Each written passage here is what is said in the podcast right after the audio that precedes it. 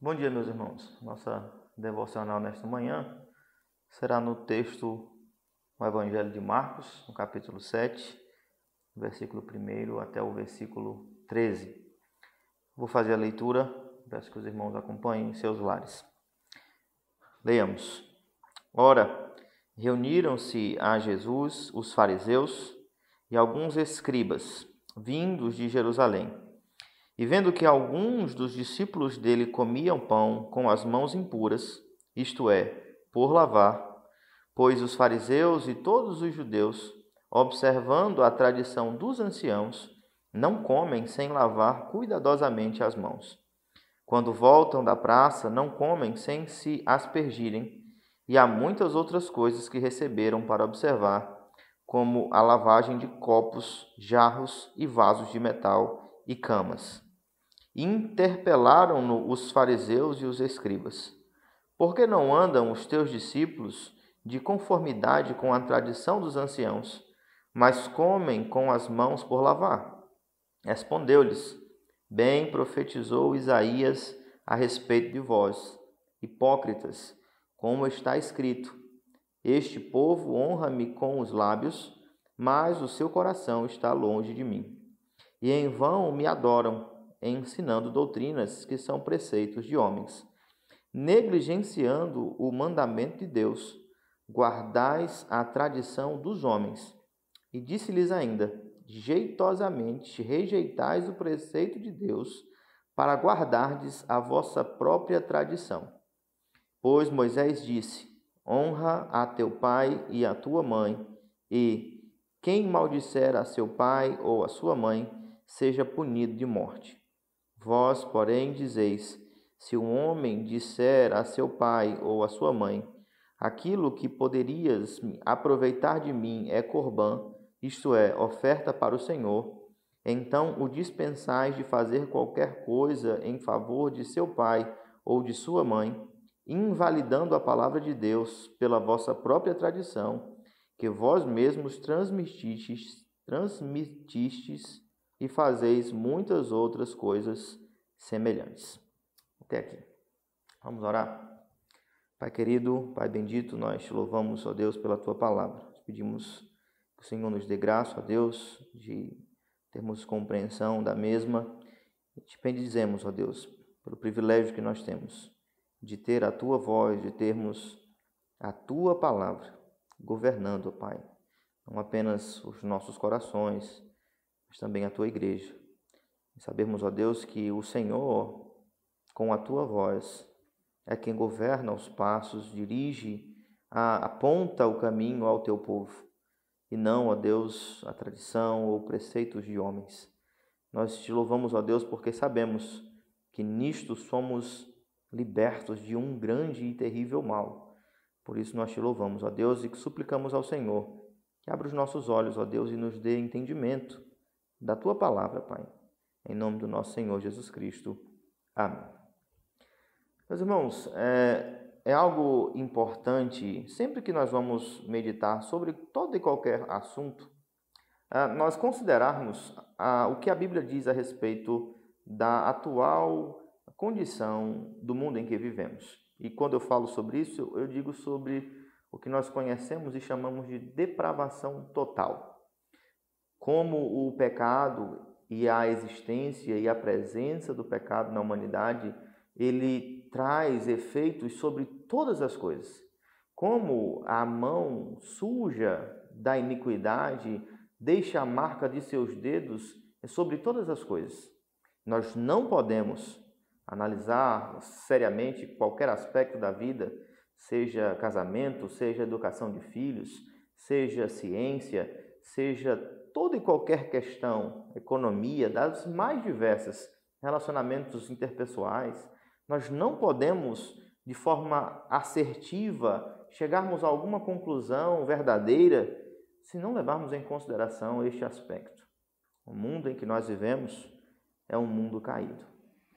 O pecado, ele transforma o que o Senhor criou como sendo algo bom e ele deturpa, destrói a perfeição. Então, nós vamos encontrar em todo e qualquer lugar as suas marcas na sociedade, na relação entre os homens, como os homens se relacionam entre si, como os homens se relacionam com Deus. E o pecado ele vai enraizar-se em toda e qualquer área do conhecimento, dos relacionamentos, da ciência e tudo mais. O texto que nós lemos, ele vai nos apresentar algo que talvez muitas pessoas tenham muita resistência em receber. É que as mãos sujas e iníquas do pecado, elas também tocaram seus dedos sujos sobre ah, os aspectos culticos. Nós sabemos que aqueles que oferecem culto ao Senhor são homens e homens caídos. Então, nós não podemos ignorar que é muito possível e é claramente possível à luz das escrituras que os homens, eles por causa da malignidade em seus corações, por causa da pecaminosidade que está sobre eles, eles por muitas vezes deturpem o culto a Deus, distorçam a verdadeira religião, transformem e transtornem o caminho do verdadeiro evangelho.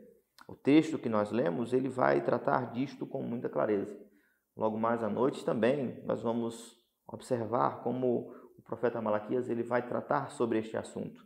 Por isso eu queria nesta manhã falar sobre este texto, já que nós vamos tratar dessa questão mais especificamente no que diz respeito ao sacerdócio. Eu queria demonstrar como a humanidade e o homem em sua relação para com Deus, ele tem por causa do pecado, há um impacto negativo, destrutivo, muitas vezes justificado da melhor forma possível, com a melhor das intenções, mas certamente produzindo efeitos danosos e destrutivos. O texto que nós lemos demonstra que os fariseus e os escribas, eles estavam vindo de Jerusalém e observavam que os discípulos de Jesus, ao comer, eles não lavavam as suas mãos. Você pode pensar, ora que falta de higiene, não é? Principalmente nos nossos dias, onde lavar as mãos se tornou uma regra, mas não é meramente um lavar de mãos, é um lavar de mãos quase que cerimonial. É um, é um lavar de mãos, é uma purificação, era um rito que havia sido colocado sobre a igreja naquele momento. Né? Você vai perceber durante a descrição que eles faziam isso não apenas com as suas mãos, não é somente uma questão de higiene. Eles lavavam as suas mãos, eles lavavam utensílios, eles aspergiam água sobre si. Era um comportamento quase que cerimonial, na verdade cerimonial, e apontava para uma ideia de purificação por meio da lavagem, não é? Mas o versículo 3, ele vai deixar muito claro do que se tratava, não é? O versículo 3 vai dizer: observando a tradição dos anciãos. De onde surgiu esta prática? De onde surgiu esse comportamento? Como ah, isto adentrou ao arraial do Senhor, como se tornou uma prática eclesiástica. Curioso que nós observemos isto porque nos nossos dias tantas e tantas coisas fazem parte do culto, do ajuntamento solene, da prática litúrgica de muitas e muitas igrejas, e talvez você nunca tenha parado para pensar ou se perguntar onde isso surgiu. Por que isto é feito? A base bíblica a mandamento do Senhor, podemos justificar biblicamente a inserção de prática A ou B dentro do culto a Deus? É uma ordenança do Senhor para o seu povo ou é uma tradição de homens? Ou tornou-se conveniente, adequado por causa da estultícia, da inteligência da evolução dos tempos, de como o homem tem evoluído, então isso se tornou totalmente necessário por causa do desenvolvimento da cultura. Nós precisamos atentar para isso, porque é sim uma das evidências de que o homem ele caiu e o pecado ele influencia as ações dos homens. O Senhor ordena e regulamenta o culto que ele requer, e o homem, na, muitas vezes, como eu disse, melhor das intenções, ele vai distorcer isto. Querendo ou não, com boa intenção ou não, é desobediência. É tocar aquilo que o Senhor não permitiu que fosse tocado. O próprio Senhor vai dizer isso a Saul. Será que o Senhor requer a gordura de ovelhas mais do que se obedeça a sua palavra? Saul, no episódio em que o Senhor lhe afirma isto, o Senhor havia ordenado que ele passasse ao fio da espada todos os inimigos do Senhor. Animais, as mulheres, as crianças, tudo fosse passado ao fio da espada e o que sobrasse fosse destruído. Mas ele separa o melhor do rebanho, o melhor das ovelhas, o melhor do gado e diz: Nós vamos oferecer isso ao Senhor. Quando o profeta do Senhor vem até ele, ele diz: O povo, o povo que clamou e então eu decidi fazê-lo.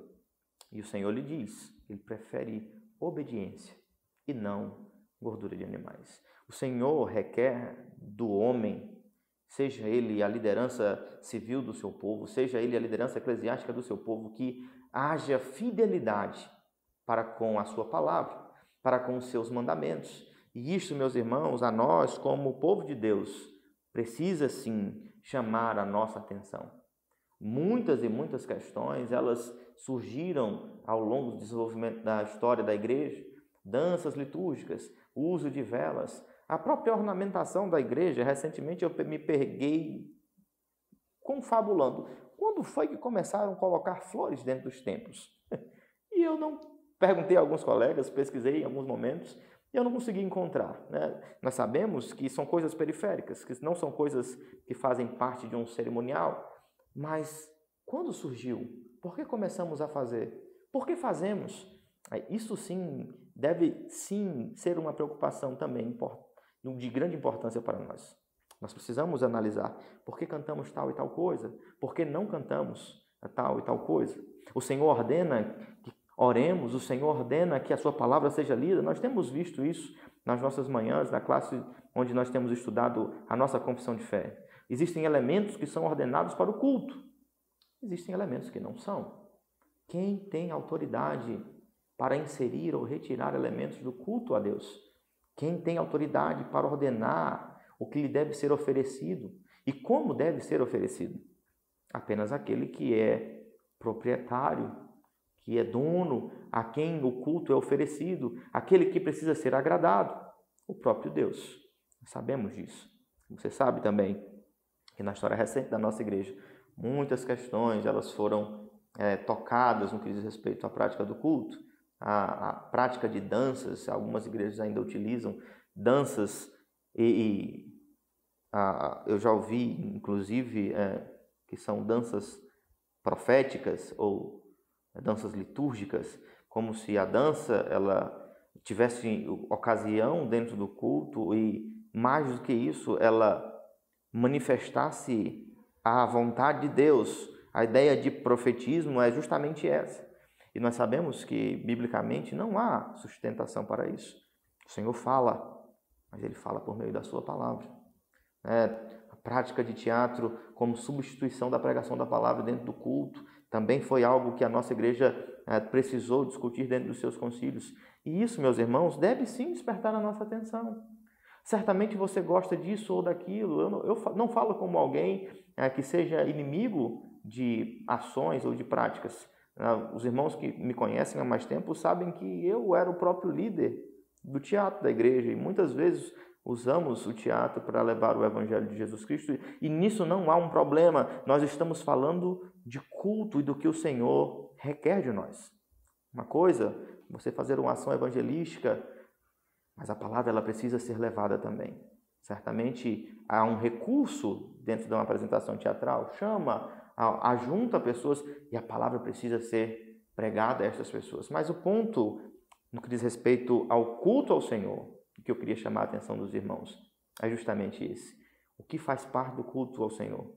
Que impactos isso tem sobre a vida da igreja? Em oferecer um culto que não é ordenado, em oferecer um culto que possui elementos que o Senhor não aprova, e mais, o que nós vamos perceber aqui que demonstra com clareza a iniquidade no coração dos fariseus é que eles amavam essas práticas que não eram ordenadas. Eles amavam o cerimonialismo, eles observavam com fidelidade, mas eles observavam coisas que o Senhor não havia ordenado. Mais do que isso, eles colocavam em mesmo pé de igualdade com os mandamentos do Senhor.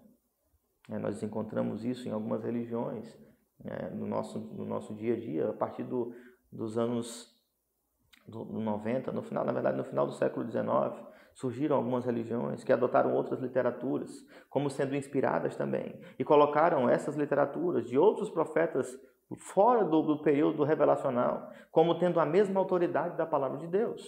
Nós temos a própria Igreja Católica Romana, que coloca a tradição eclesiástica em mesmo pé de igualdade da palavra de Deus. E o que, que nós precisamos entender sobre este texto a respeito destas coisas? Que não. A tradição dos homens, ela não tem a autoridade que tem a palavra de Deus. As vontades, os desejos, as necessidades que os homens têm, eles não exercem primazia sobre o culto. Né? Nós vemos isso nos nossos dias como a preocupação de muitas igrejas elas serem igrejas que são é, é, atrativas, que produzam algo que atraia o homem caído e pecador. Quando nós somos ordenados a levar com fidelidade o Evangelho de Cristo, a pregar a palavra, seja oportuno ou não, sabendo que a fé vem pelo ouvir e pelo ouvir a palavra de Deus e não outra coisa. Nós achamos que nós temos uma ideia atual e relevante. Não há nada mais atual do que a palavra de Deus, que é viva e eficaz, que sonda o íntimo do coração dos homens, que é capaz de separar aquilo que é inseparável, como o próprio texto do apóstolo Paulo diz. Capaz de penetrar profundamente o coração dos homens, corações duros. Nós podemos pensar, ah, mas a nossa eloquência, a nossa forma de organizar o nosso pensamento, a nossa forma de estruturar a nossa mensagem, a nossa própria capacidade, ela tem algum benefício no que diz respeito à salvação dos homens. Apenas Deus agindo por meio da Sua palavra. Nós não exercemos nenhuma influência sobre isso. O Senhor, agindo soberanamente, abre os olhos e dá vida aos mortos por meio da Sua palavra, através do Seu Espírito Santo. Então, aqui, o primeiro aspecto que nós vamos observar é como isso se tornou uma prática dentro da igreja. E, e isso chama a nossa atenção. É possível, sim, que nós estejamos ah, inserindo coisas no culto. Por que, que é possível? Porque somos pecadores. É possível, sim, que sejamos tentados a fazê-lo. É possível sim, porque a própria história da igreja demonstra isso. Mas o que o texto chama a nossa atenção também é para a inutilidade disto. Ora, como o texto demonstra isso? Versículo 7. Veja: Em vão me adoram, ensinando doutrinas que são preceitos de homens. A adoração que ela é produzida pela própria intenção dos homens é uma adoração vã. Ela não é recebida pelo Senhor. O Senhor, ele requer que o culto seja ordenado como ele mesmo revelou em sua palavra. Então, um culto que ele é montado, estruturado de acordo com a vontade dos homens, ele não é um culto agradável a Deus. E na verdade, meus irmãos, nós precisamos observar que quando a nossa vontade suplanta a vontade de Deus, o culto é ao nosso ego e não ao Senhor.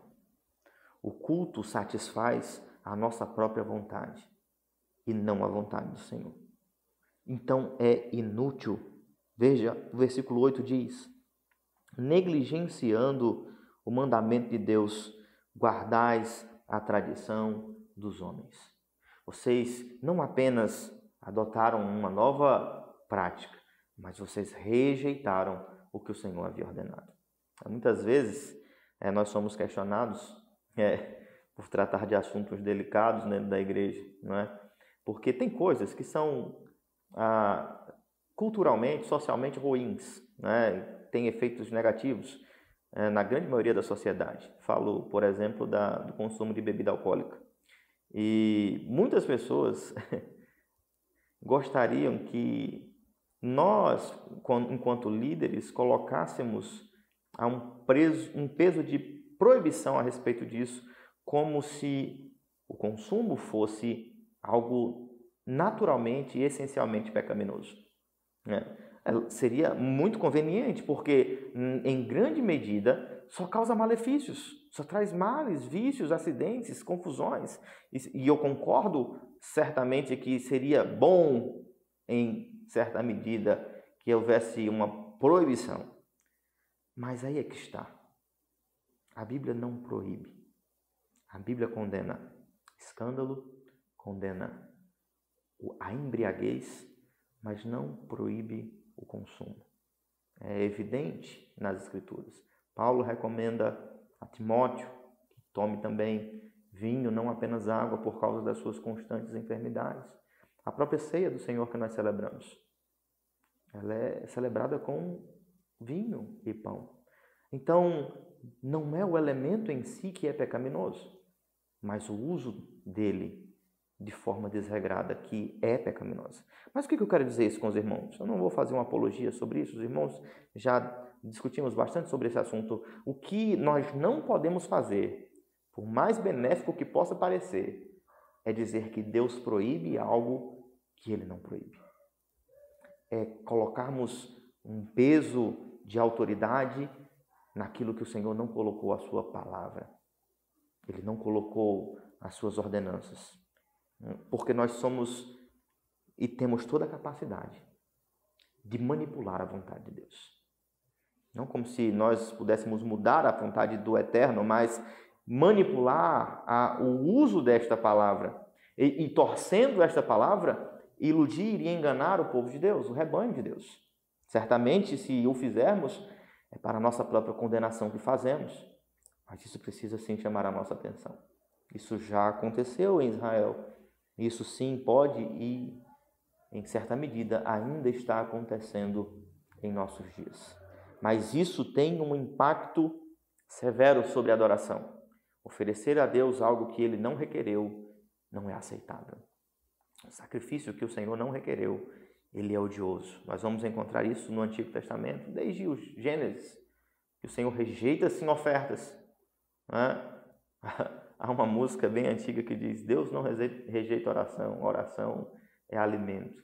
Ora, a oração ela é revelada pelo próprio Deus, o que é, a quem deve ser dirigida, qual deve ser o seu conteúdo. Sim, se você ora aquilo e pede a Deus algo que ele não prometeu dar, certamente o Senhor rejeita, como rejeita também a oração dos ímpios. Então, sim, o Senhor rejeita um culto que não é conforme a sua vontade. Um, e nós podemos chamá-lo assim, um falso culto. Não é agradável a Deus. E, e veja bem, na grande parte, na verdade, praticamente todos os momentos em que o Senhor repreende a prática deste tipo de culto, não é a outro povo, é ao seu próprio povo, que amava as cerimônias, mas que rejeitava a vontade de Deus, que oferecia ao Senhor aquilo que ele não ordenava e muitas vezes oferecia ao Senhor aquilo que ele proibia porque achava cômodo. Isso é inútil no que diz respeito à nossa intenção de agradar a Deus. E mais, é uma afronta ao Senhor oferecer a Ele algo que Ele não requeriu. É uma afronta tomar o Senhor Deus como se fosse tolo. Lidar com o seu rebanho, falando especialmente de pastores. Dar a eles o que o Senhor não ordena requerer deles aquilo que o Senhor também não requereu. É algo que nós precisamos, enquanto ovelhas do Senhor, e certamente enquanto pastores também, depositar a nossa atenção. A Bíblia, ela é a voz de Deus, e essa voz deve governar a igreja, cada um dos seus aspectos. A adoração, a, a contribuição, a prática de dízimos e ofertas, né? a liturgia do culto, a, a disciplina eclesiástica, todo aspecto, tanto da igreja, estendendo também, mas da vida cristã, precisa ser biblicamente orientado, biblicamente dirigido. Como é que o Senhor, como um pastor de um rebanho, ele conduz as suas ovelhas? Pela sua voz, que se faz ouvir pela sua palavra. Como você sabe que de fato tem vivido para a glória de Deus? Ouvindo a sua voz, guardando os seus ensinamentos. Se você não ama as Escrituras, se você não ama a palavra de Deus, se você recebe toda e qualquer instrução vindo de qualquer é, é, ambiente eclesiástico sem aferir se de fato é uma verdade de Deus, você pode amar as cerimônias, pode amar a tradição dos homens, pode amar líderes e rejeitar a vontade de Deus. É importante para as ovelhas conheçam a voz do seu pastor, do Senhor, a sua palavra e aos pastores. Atendam também, obedeçam ao Senhor. Usem a palavra somente para todas as coisas. É necessário, é importante e é fundamental.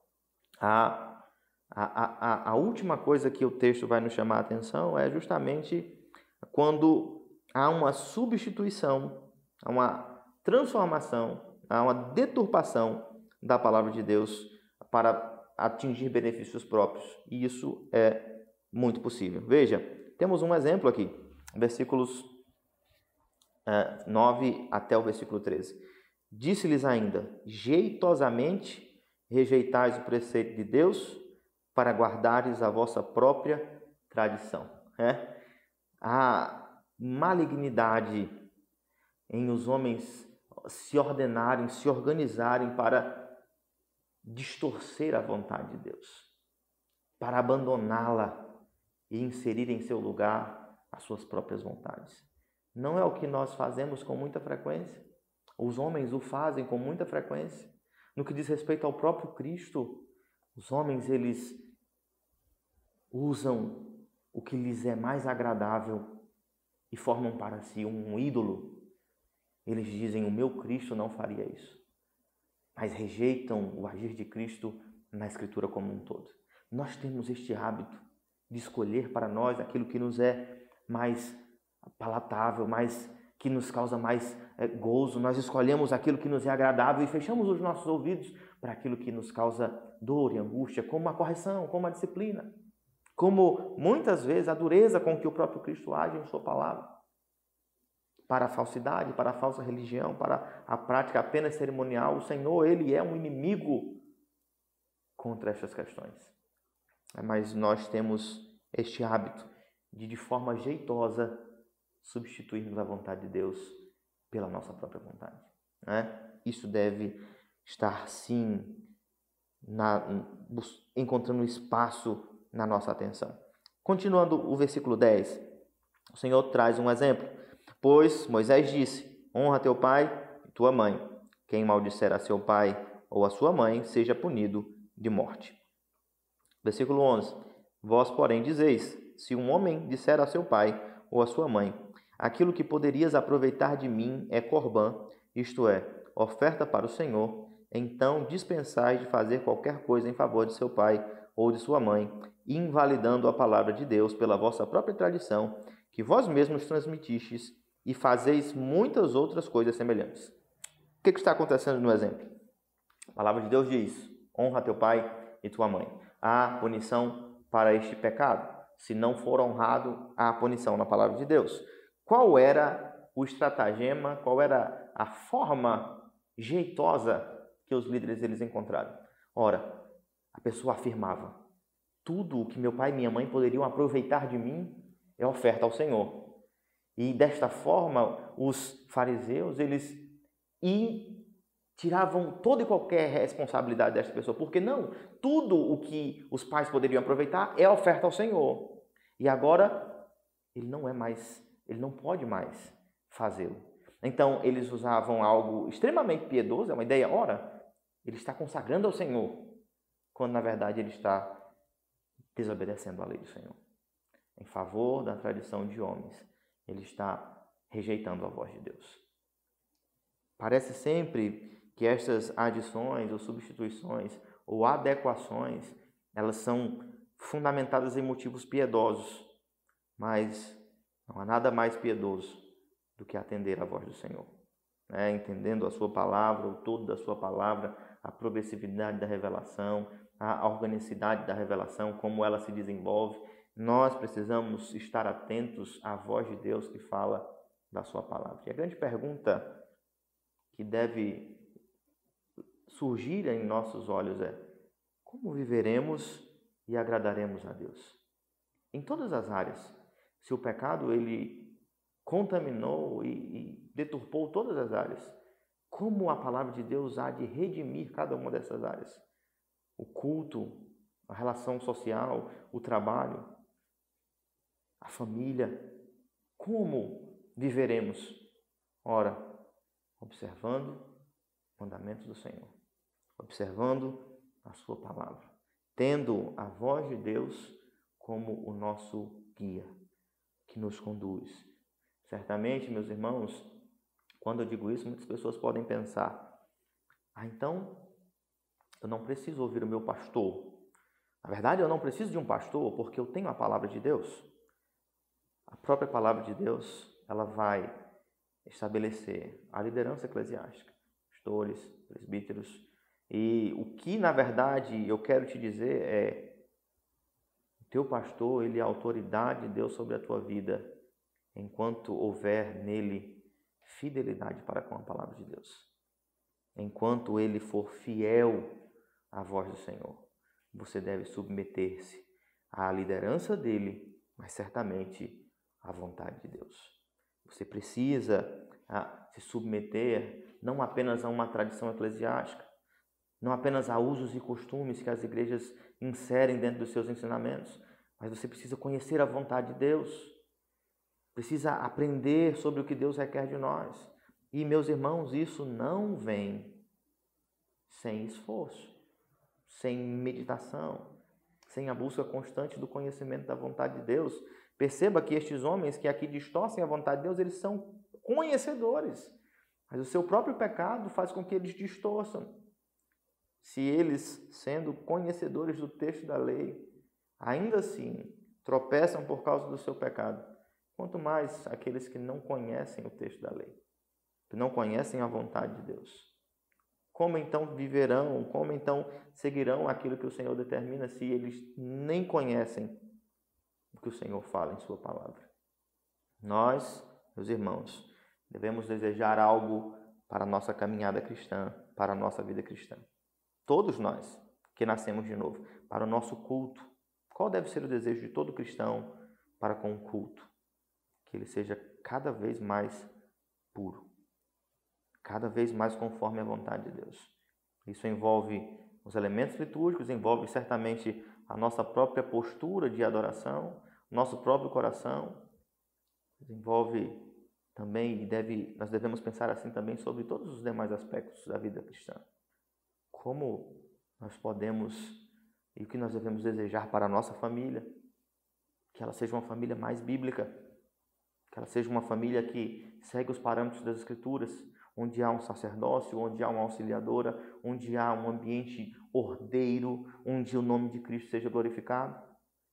Para o nosso trabalho, que também seja biblicamente fundamentado, que glorifique a Deus, que seja responsável, que seja honesto, que não vise meramente o lucro, mas sim que vise a glória de Deus. E desta forma, nós precisamos pensar sobre todas as questões da vida. Que o Senhor, em Sua infinita bondade, abra os nossos olhos e os nossos corações para a Sua palavra.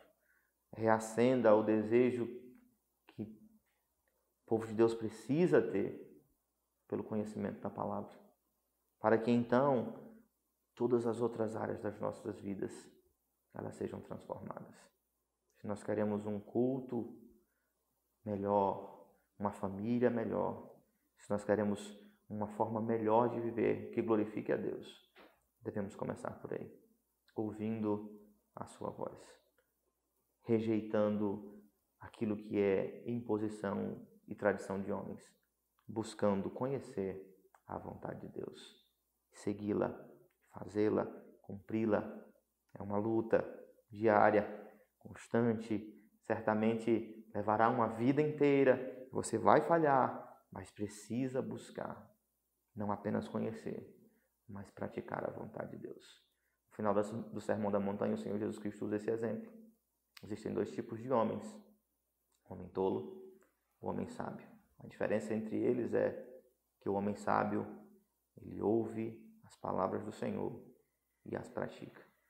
Que sejamos sábios então, não aos nossos próprios olhos, não aos olhos dos homens, mas aos olhos do nosso Senhor.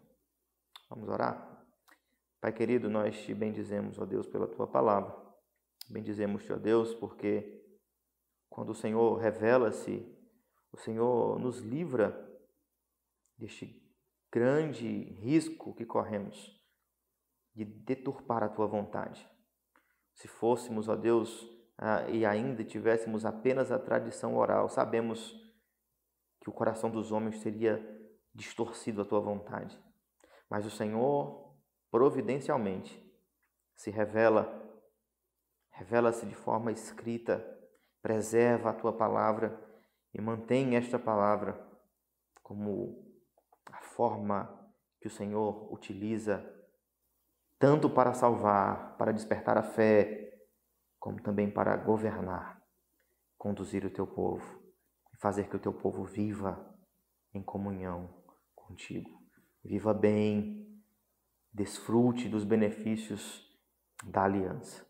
Ajuda-nos, ó Deus. Sabemos que ainda estamos engatinhando nisto. E certamente esta luta levará e tomará todos os nossos dias. Mas não permita, ó Deus, que nós negligenciemos esta necessidade de buscar cada dia mais conhecer a Ti, conhecendo a Ti, vivermos de maneira que o Teu nome seja glorificado. É o que nós te pedimos, ó Deus, em nome do nosso Senhor Jesus Cristo. Amém.